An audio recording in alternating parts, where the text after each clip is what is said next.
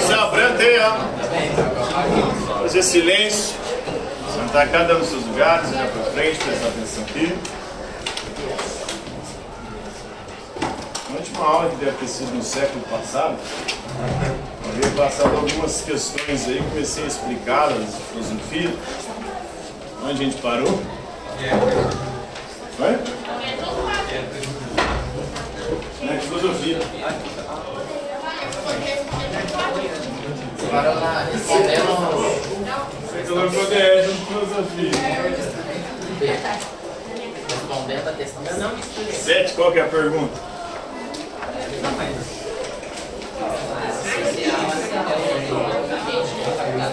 Que classe social ascendeu economicamente com o capitalismo? burguesia. né? A burguesia era um grupo social que vivia no entorno dos castelos medievais, dos feudos, e que passou a enriquecer a partir das cruzadas, onde ela foi para a Terra Santa e depois passou a ter contato com a Índia, com a China, com aquilo que era chamado de Índias Orientais. E ali passou a estabelecer um comércio com essas regiões. Comércio das famosas especiarias. O que, que eram as especiarias? Vocês lembram? Temperos, né? Cravo, canela, gengibre, é, pimenta, tudo isso aí passou a ser utilizado na Europa. Até então não tinha esses temperos. Imagina como é que eram as comidas na Europa sem tempero, né? Uma beleza, uma delícia. Mas não só temperos, tecidos também, principalmente com a Índia ali, né? A seda também chinesa, tinha a rota da seda. Tinha também a porcelana chinesa. Então todos esses objetos, esses produtos, essas mercadorias eram muito valiosas na Europa. Passaram a buscar nas Índias Orientais essas mercadorias ia vender na Europa. E chegavam na Europa e começavam a fazer feiras. E aonde foram eh, sendo feitas essas feiras, passaram a se desenvolver grandes cidades, porque as cidades começaram a crescer em torno ou no entorno das feiras. E a burguesia começa a enriquecer, ganhar poder econômico. Mas ela não queria só poder econômico, ela queria também poder político. Aí, para conquistar poder político, ela vai começar a fazer o quê? As revoluções burguesas. Quais são as três maiores revoluções burguesas? A Revolução Francesa é uma delas, a última, inclusive, das grandes. O mais? Oi? Revolução Inglesa, é, que vai culminar com a Revolução Industrial, começa em 1649, com a Revolução Puritana, depois tem a Revolução Gloriosa, em 1689, e vai culminar no século XVIII com a Revolução Industrial na Inglaterra. Depois também no século XVIII nós temos, além da Revolução Francesa, a Revolução Norte-Americana. Os Estados Unidos é o primeiro país, a primeira colônia do colonialismo a se tornar independente no dia 4 de julho de 1776, o famoso Independence Day.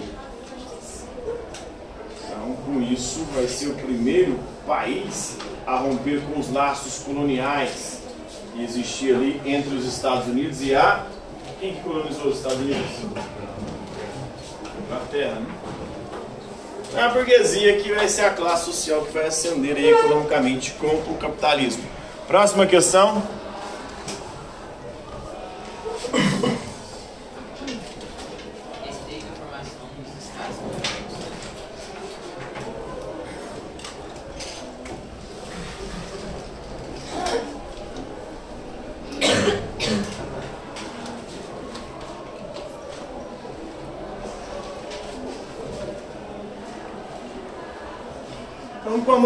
verdade, nós temos a formação dos estados nacionais modernos. E o que, foi essa formação? Primeiro, essa formação começa a se constituir com a crise, a crise do sistema feudal.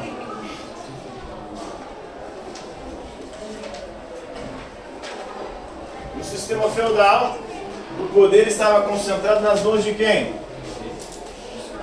Do senhor feudal, né? Ele mandava e desmandava no seu feudo. Ele era a autoridade máxima. A partir do momento que entrou em crise o sistema feudal, por vários fatores, as guerras cruzadas, guerra dos 100 anos, nós tivemos também a peste negra, que matou de 1 a 2 terços da população europeia. Nós tivemos também as revoltas camponesas, camponeses é, se revoltando, se rebelando contra a fome e as condições miseráveis de vida. Então tudo isso fez com que o sistema feudal entrasse em crise. Teve um problema também de produção, porque eles desmataram bastante, isso fez com que o regime de chuvas mudasse e aí começou a ter é, carestia, falta de alimentos. Aí começa a se formar os estados nacionais modernos, com a perda do poder dos senhores feudais e uma centralização do poder. Poder começou a se centralizar onde? Isso. Isso. Então, o poder começa a se centralizar, concentrar-se nas mãos dos reis. E aí temos o advento do absolutismo.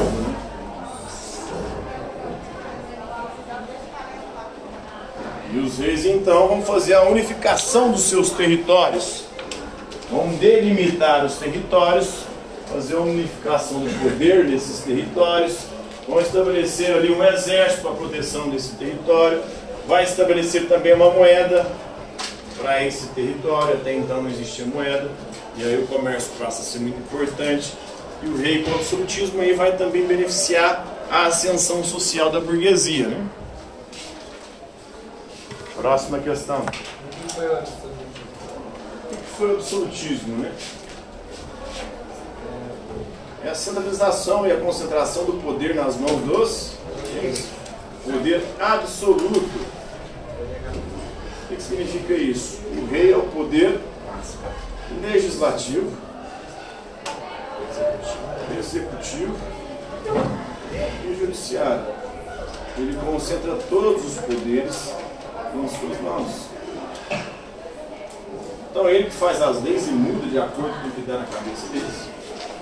Ele que vai ser executivo, vai mandar executar de acordo com a sua vontade, com o seu entendimento. E vai controlar também os julgamentos, o judiciário. Então ele tem o controle, o poder absoluto aí sobre o território que pertence a ele, que delimitou com a formação dos Estados Nacionais modernos. Próxima questão. Mercantilismo. O mercantilismo é a política econômica do absolutismo. Qual a diferença de política econômica e sistema? A política econômica ela é algo mais transitório. O sistema econômico ele engloba mais fatores. Por exemplo, o capitalismo é um sistema econômico porque é um sistema que busca o lucro e um sistema que se espalha e que se expande pelo mundo. Agora, uma política econômica, essa aqui só aconteceu o mercantilismo, por exemplo, só durante o absolutismo. O capitalismo já tem aí desde o início da modernidade, então já são quase cinco séculos aí de capitalismo. Que passa por fases, mas continua no mesmo sistema. Agora, a política econômica ela vai durar só durante um certo período mais curto de tempo. O mercantilismo, por exemplo, existiu na época do absolutismo.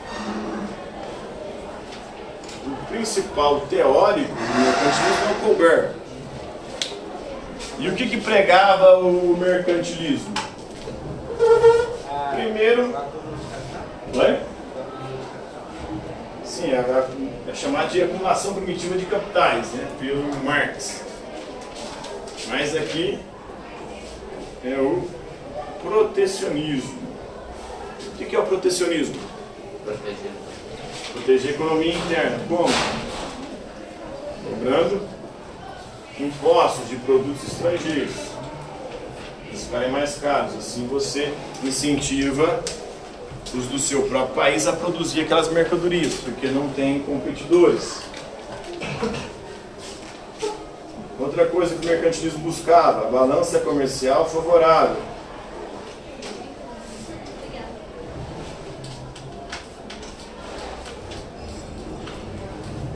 Buscavam o quê? Exportar mais do que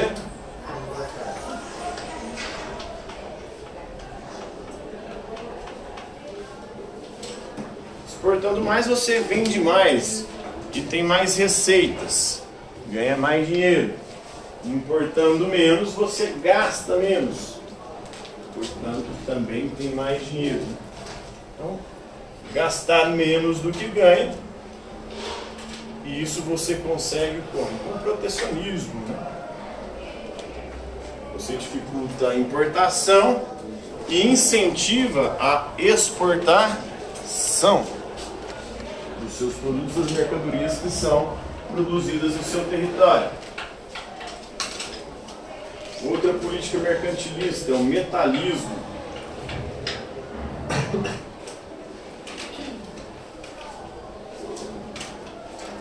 O metalismo prega que a principal fonte de riqueza de um país, de uma nação, o quê?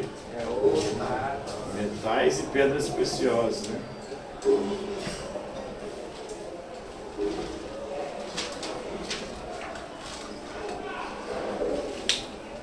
Essa é a fonte de riqueza, ou um país é considerado rico, quanto mais metais e pedras preciosas ele tiver. Outra medida do mercantilismo, colonialismo, né? o pacto colonial. O que era o pacto colonial?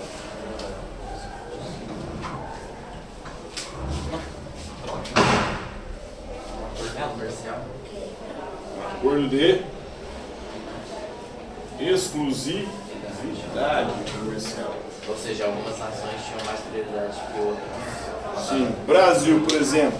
Brasil era colônia de Portugal. Portugal era um absolutista que praticava mercantilismo e tinha o pacto colonial. O Brasil só poderia vender as mercadorias produzidas aqui para Portugal. E tinha que vender no preço que Portugal quisesse pagar. Se tivesse outro país europeu querendo pagar mais para os produtos brasileiros, o Brasil não podia vender para isso. E na hora de comprar também a mesma coisa.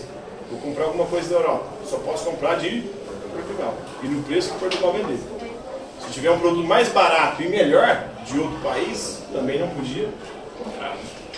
Então esse é o exclusivismo comercial, a exclusividade comercial do pacto colonial. Por isso o Brasil só tomava Xuxa no comércio com Portugal. E queria se libertar disso. Poder vender para outros e comprar de outros vender mais caro, ganhar mais dinheiro, ter mais lucro. E na hora de comprar, comprar mais barato e produtos com melhor qualidade. Mas não podia por conta do Pacto Colonial. O Pacto Colonial só termina em 1810. 1808 1810, quando Dom João VI vem para o Brasil. E aí ele abre os portos brasileiros para as chamadas nações amigas. Mas as nações amigas ali, naquele contexto, era qual? Quando Portugal, a família real, veio fugida, foragida para o Brasil. Eles vêm fugindo porque Napoleão Bonaparte havia estabelecido bloqueio continental. Proibiu as nações europeias do continente europeu de comercializar com quem? Inglaterra. Inglaterra. E aí Portugal tinha um tratado com a Inglaterra, que era o Tratado de Methuen. Tinha acordos comerciais e Portugal devia pra caralho a Inglaterra. Portugal não se submeteu ao bloqueio continental. Napoleão então invadiu Portugal e a família real fugiu de Portugal para o em novembro de 1807. Eles chegaram em Porto Seguro em janeiro de 1808, e no Rio de Janeiro, que é onde eles se instalaram, em março de é, 1808. Então aí o Brasil começa o seu processo de independência, porque a família real aqui, aqui passa a ser a sede Brasil da metrópole portuguesa. A metrópole, ou a capital, ou a referência já não é mais Portugal, porque a família real tem instalada, ou instalou-se no Rio de Janeiro. Na verdade era o príncipe regente, né? Era ainda Dom João VI, porque a mãe dele estava viva.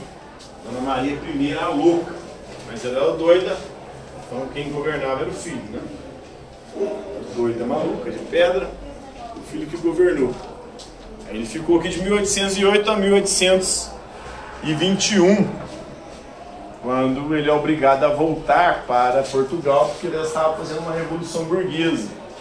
A revolução burguesa deles, dentro do século XIX, chamada Revolução Liberal do Porto. Próxima questão. O que faz nas revelações? Também nesse contexto de absolutismo, de concentração do poder nas mãos dos reis, de mercantilismo, nós temos as grandes navegações.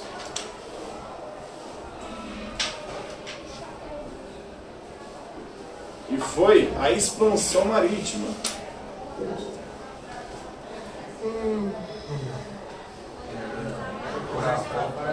A busca de quê? O que eles estavam buscando?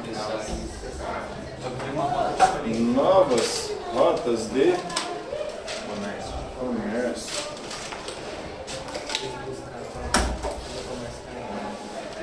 Em 1453, os turco-otomanos, os muçulmanos islâmicos, tomam Constantinopla, Império Romano do Oriente. E tomando Constantinopla, eles cercam o caminho que geralmente eles usavam para ir comercializar o Oriente, buscar as especiarias. Porque eles saíam geralmente da Itália. Saíam de, beleza, Florença, Ia pelo Mar Vermelho. isso, ia por dentro ali para o Oriente. Essa rota ficou complicada, porque os muçulmanos começaram a cobrar altos impostos para poder fazer essa rota. E muitas vezes os muçulmanos também faziam saques, roubavam as mercadorias. Então eles começaram a buscar outras rotas. E nós temos um país que vai ser pioneiro nessas grandes navegações. Na verdade é Portugal, né? Porque Portugal é o primeiro Estado, nação moderna, a se formar. Portugal se forma ali no século XIV, né? Com a Revolução de Aves.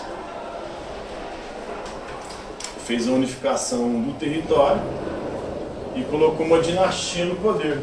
Que é a dinastia que governou Portugal durante boa parte da sua história. A Revolução de Aves, no século XIV de Portugal, fez com que Portugal se tornasse um Estado-nação moderno, delimitasse o seu território, né, tivesse um rei com poderes absolutos.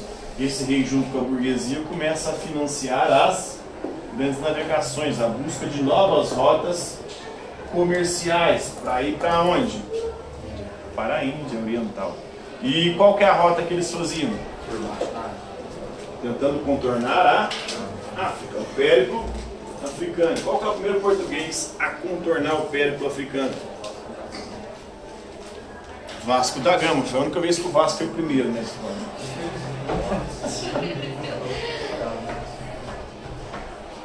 E aí o Vasco consegue contornar o périplo africano e chega nas Índias Orientais. Enche o navio de especiarias, volta a Portugal. O rei de Portugal fica tão feliz que dá um título para o Vasco. Um título que o Vasco ostentou durante muito tempo. Mas agora nem esse título o Vasco está ganhando mais. Qual o título esse? ai.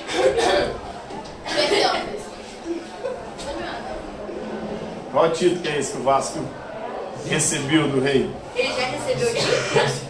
Ele recebeu vice-rei das Índias Orientais. Né? Então ele vira vice. Desde então ele passou a ser vice do Flamengo. Né? Tem 41 anos de vida, nunca vi o Vasco ganhar a final do Flamengo. Apesar de que ganhou domingo, né? Que merda. Uma Mas só vez da vida, né? né, pelo menos. Hã? O título deles é ganhar da gente. De 1 a 0. Não, e quando não é final, porque quando é final eles perdem sempre. Né? Detalhe. Mas agora nem vice eles estão conseguindo, porque eles nem na final andam chegando. Quase que eles não classificam. Se o Flamengo não perde para eles, eles nem teriam chance de classificar para semifinais. emoção pra ter mais E a gente já ia ganhar. E o Flamengo, se empatar hoje, já está na final. Era pra dar mais emoção, uma esperança pra eles. Já é campeão da Taça Guanabara, já está na final do Campeonato Carioca. Né? Então, é Portugal com a sua história, pioneiro nas grandes navegações. O segundo país a fazer a sua formação enquanto Estado Nacional foi qual? Espanha, né? E aí também Espanha vai ser o segundo colocado aí na corrida das grandes navegações.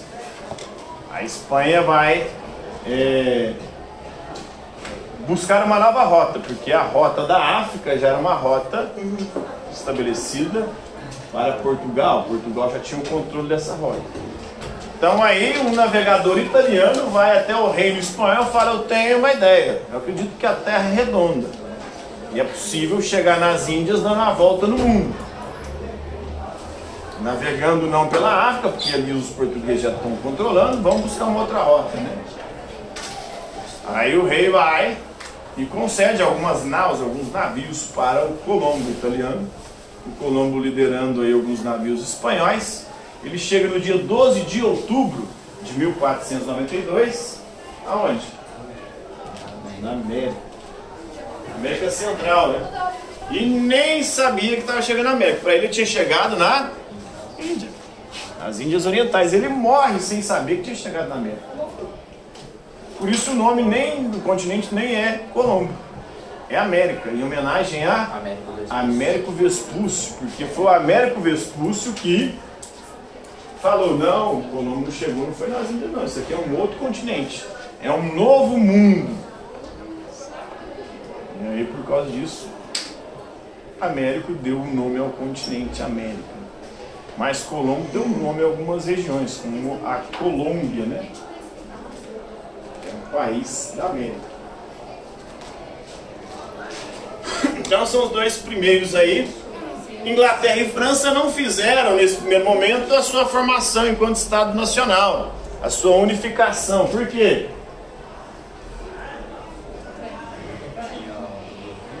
Eles estavam em guerra.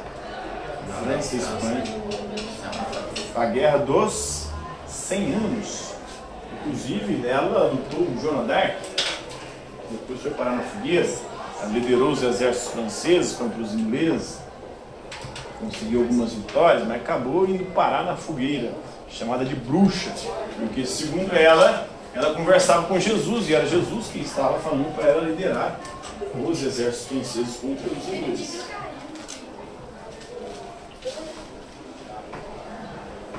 Próxima questão. Explique a reforma protestante. Explique a reforma protestante. Isso aqui é hoje da BO, né? Favor. Uma menina ligou pro pai dela, sexta-feira.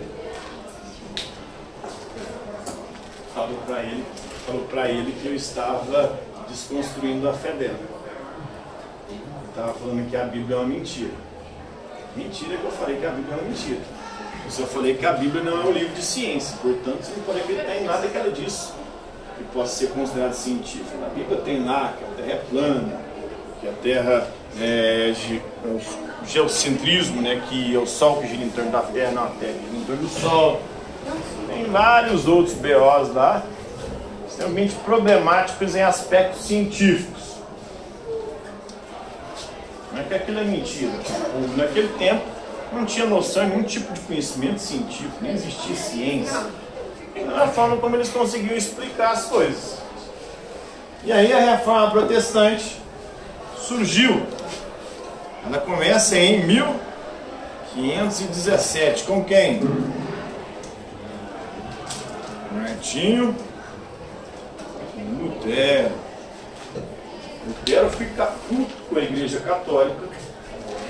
E aí, em 1517, ele vai e escreve 95 teses contra a Igreja Católica e prega na Igreja de Wittenberg, na Alemanha. E nessas 95 teses ele emitiu pau em vários pontos da Igreja Católica. O primeiro deles era a venda de indulgências. O que é indulgência, vocês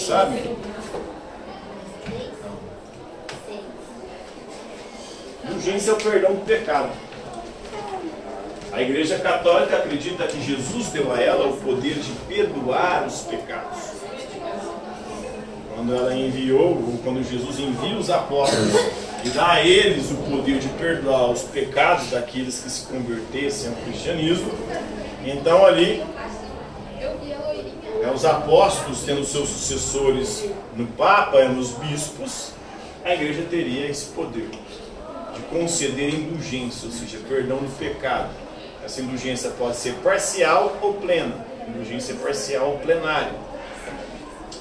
E como é que você conquistava essas indulgências nessa época do Martinho Lutero? Pagando.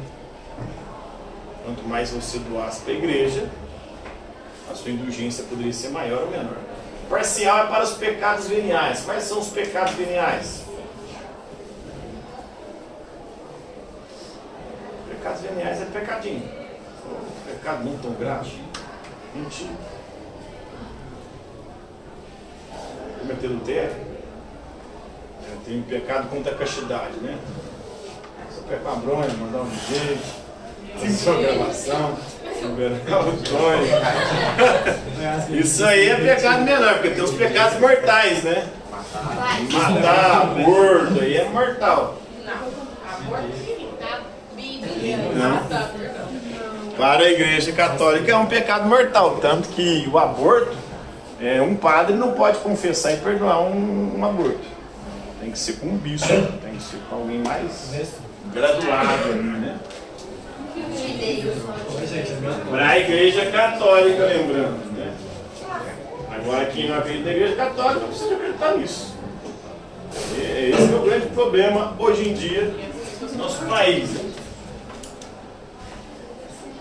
É, os religiosos querendo impor coisas que quem não é religioso não acredita. E quem não é religioso querendo impor os religiosos coisas que acreditam. Né? Aí gera o BO e a tensão. Mas indulgência era isso, era a venda do perdão dos pecados, né? Podia ser parcial, você desse pouco, ou plenário, plena, se você desse muito. A depender da quantidade que você dá. Indulgência, outra coisa que ele condenava nas 95 teses, a simonia. O que, que era a simonia? Não é a Simone Simária, né?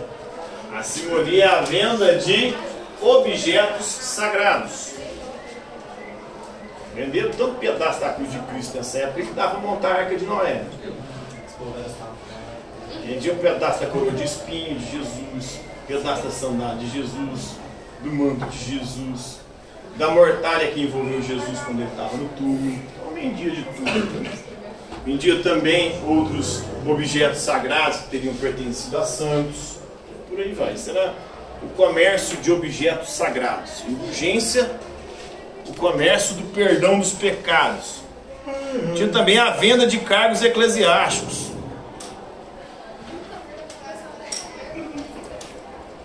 Então era uma corrupção total. A igreja nessa época era uma putaria desgraçada. Né? Vendia cargos. Você se tornar cardeal, papa. Tinha que ter papa, safadão ali, né? Na época promovia orgias, orgias de tudo quanto é tipo. Orgias com mulheres, orgias com homens homossexuais. A putaria era gigantesca. A galera ali comprava esses caras, era uma disputa muito mais política do que uma disputa religiosa. Então o Martin Lutero detonou isso aí também. Outra coisa que o Lutero vai defender nas 95 teses. Sola fide. Só a fé salva.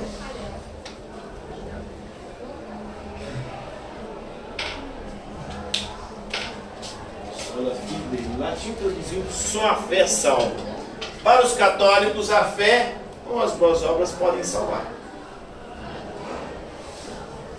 Se for uma pessoa boa, você pode ir para o céu. Martin Lutero, você só pode ir para o céu se tiver fé.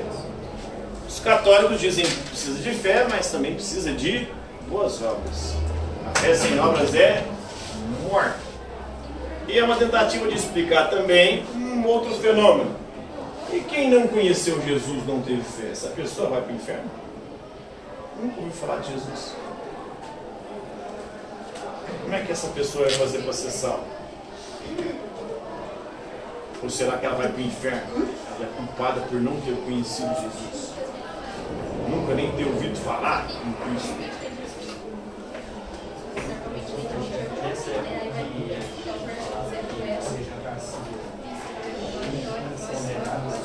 Sim, nós vamos chegar lá porque é um dos da reforma protestante, que é o Calvino. Né? Primeiro a gente está vendo Lutero. Então, Lutero só a fé salva. A igreja tem que ser a fé, mas também as obras. E a igreja vai dizer o seguinte: quem nunca ouviu falar de Jesus, não teve fé em Jesus, podia acreditar em outras coisas, mas ele vai ser julgado pelo quê? Pelas obras. Se tivesse sido uma pessoa boa, mesmo não tendo conhecido Jesus, ele vai para o. O Martin Lutero vai falar que só a fé salva. Só na Escritura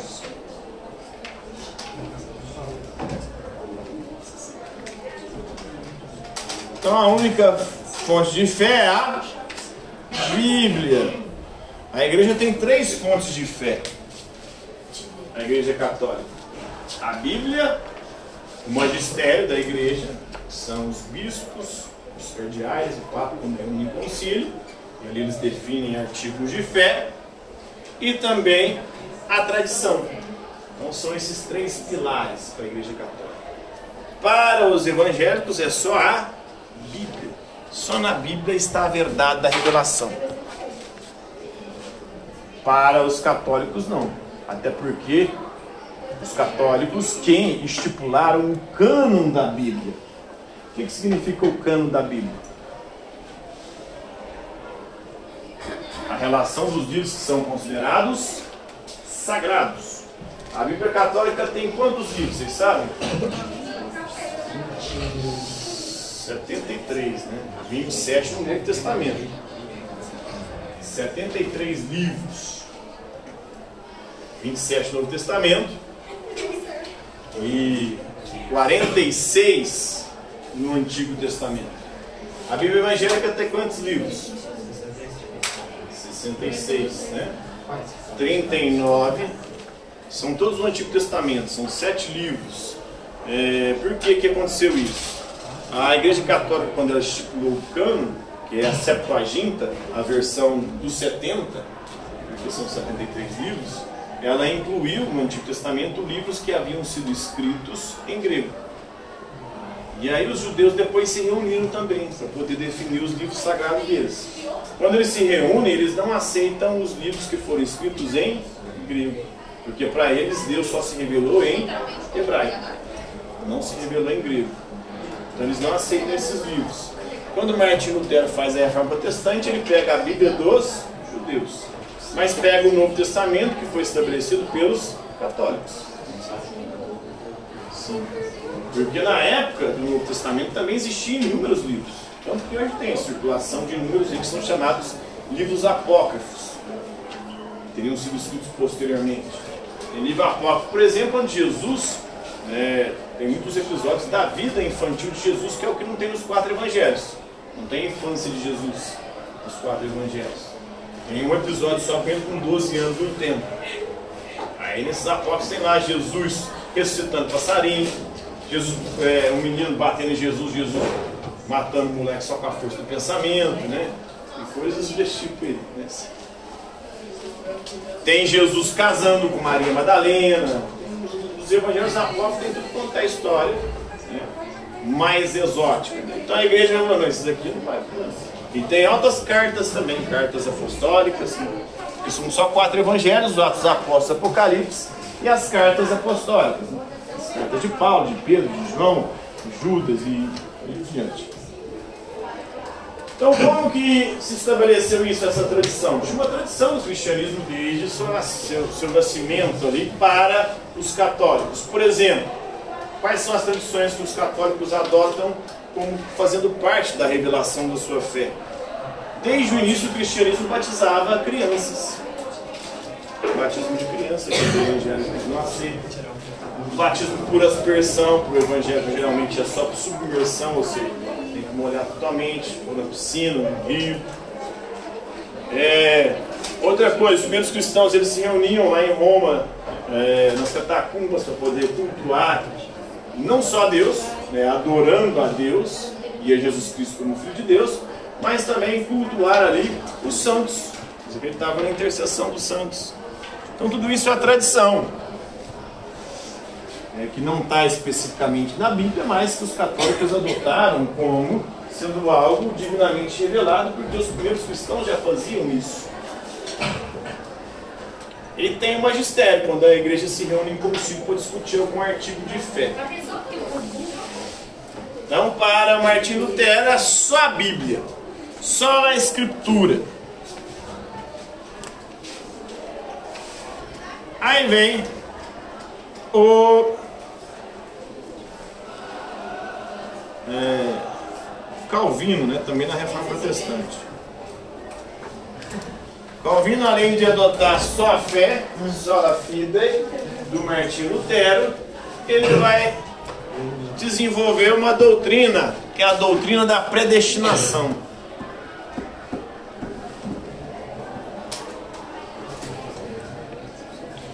Ou seja, todos nós estamos predestinados, desde o nascimento, a ir para o céu ou a ir para o inferno. Essa questão da predestinação já tinha sido abordada por Santo Agostinho, por Santo Tomás de Aquino, pelos grandes teólogos medievais. Por quê? Porque se Deus é onisciente, Deus sabe de tudo. Se Deus sabe de tudo, Ele sabe o que a gente vai fazer antes mesmo da gente fazer. Se Deus sabe o que a gente vai fazer antes mesmo da gente fazer, é porque não existe liberdade. Nós não somos livres, não há livre-arbítrio. Tudo já está predestinado, predeterminado, pré-programado. Então, antes mesmo da gente nascer, Deus já sabe se a gente vai para o céu ou para o inferno. Então, a gente não tem como mudar aquilo que Deus já sabe. Não tem como você fazer escolha, é predestinação. Questão de lógica aí. Né? E essa doutrina vai ser adotada aí. Aí a galera ficou encabismada, encabulada, né? Peraí, Calvino, como é que eu vou saber então se eu fui predestinado a ir para o céu ou a ir para o inferno? O Calvino vai falar o seguinte: existe um sinal da predestinação. Se você prosperar economicamente, é sinal de que você foi um escolhido de Deus para ir para o céu. Ou seja, você ficar rico. O pobre vai tudo para o inferno. Né? Lascado. Fudido. Já foi fudido em vida, vai ser fudido depois da vida. Indo para o inferno. Né? Então, é a doutrina da predestinação. Isso acabou essa doutrina influenciando o quê? O sistema capitalista, atendendo aos interesses da burguesia. Por quê? A galera começou a ficar preocupada. Puta que pariu. Então, só vou pro céu se eu ficar rico. Vou ter uma vida austera aqui. Né? Parar de bebedeira, de putaria. Vou trabalhar pra caralho. Tudo que eu juntar, trabalhando, guardar, buscar investir. Aí o Max Weber, filósofo, sociólogo do século XX, vai falar numa obra sua, A Ética Protestante e o Espírito Capitalista. Como o protestantismo foi fundamental para o desenvolvimento do sistema capitalista. E é isso que acontece hoje em dia. O sujeito se converte numa igreja evangélica. Antes dele se converter, ele vivia a vida como? Bebida, putaria, drogas. Sobra dinheiro você fazendo essas coisas. Aí ele entra para a igreja. Ele para de ir para a putaria, para de beber e para de usar drogas. E começa a trabalhar. Aí ele não está fazendo nada, vai começar a sobrar dinheiro. Ele vai começar a prosperar economicamente. Ele vai dizer que foi Deus que mudou, não foi a forma dele pensar que mudou. Não é Deus que está fazendo isso. Porque é meio complicado você imaginar que Deus faz uma pessoa pobre e outra rica, né? Gente que coloca no carro lá, foi Deus que me deu. Por que, que Deus dá o carro para um e dá para outros? Na Bíblia diz que Deus não faz acepção de pessoas. Então Deus está fazendo acepção de pessoas? Ah, foi Deus que me deu. O que, que Deus dá para você? O que, que você tem de melhor do que o outro? Ah, eu me esforcei. Conheço muita gente que trabalhou a vida inteira até morrer. Nunca teve nada. Nenhum carro, nenhuma casa. Então é o esforço. Ou Deus tem os seus escolhidos? Aí é predestinação, né? Alguns são escolhidos e privilegiados por Deus. Né? Pelo menos nessa lógica burguesa. A Igreja Católica condenava o lucro, chamava de usura, né? O lucro excessivo, a cobrança de juros. Você não pode é, usar o tempo, é porque tempo não é dinheiro para a igreja. Como pensa o, pensavam os burgueses, os capitalistas.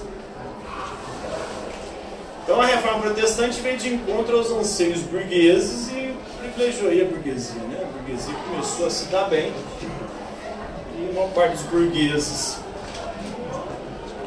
aderiram ao protestantismo. Tanto que os países, as maiores potências mundiais hoje são, de maioria, evangélicos.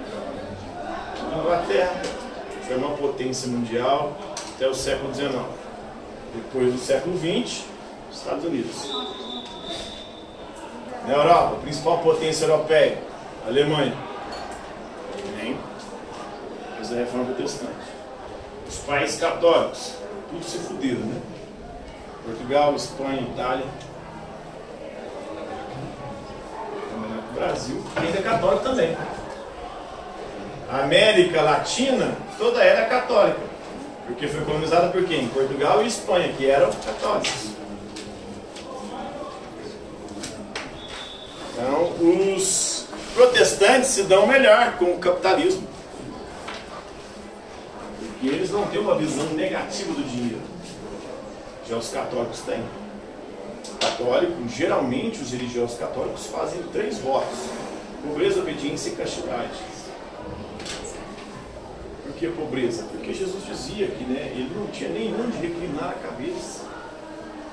Nós não devíamos andar preocupados com o dia de amanhã, é, com o que vestir, porque Deus vai providenciar tudo, não providenciar em abundância a ponto de você ficar rico, porque o próprio Jesus Cristo não ficou rico. Os primeiros discípulos, os apóstolos, todos foram mortos, martirizados, assassinados.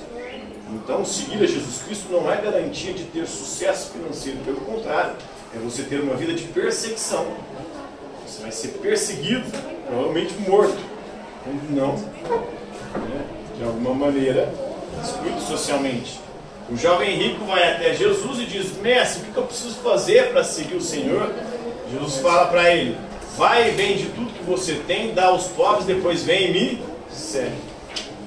Aí aquela mulher foi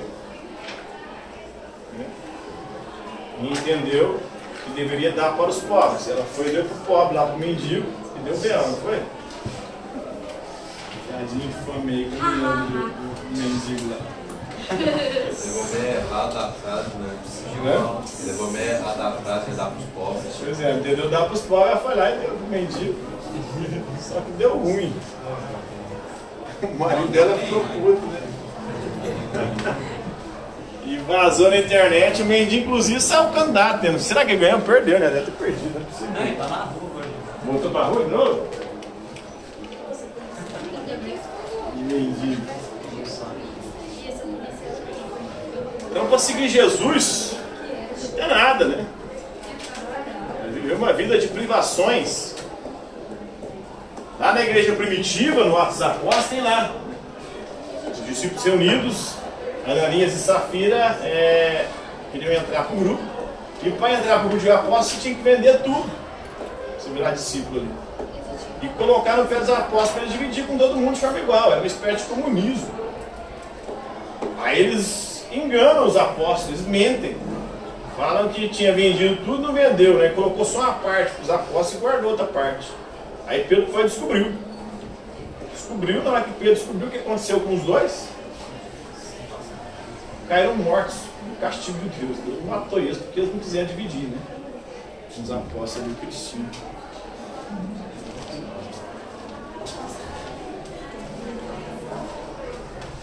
Então, é isso aí. Isso foi a reforma protestante.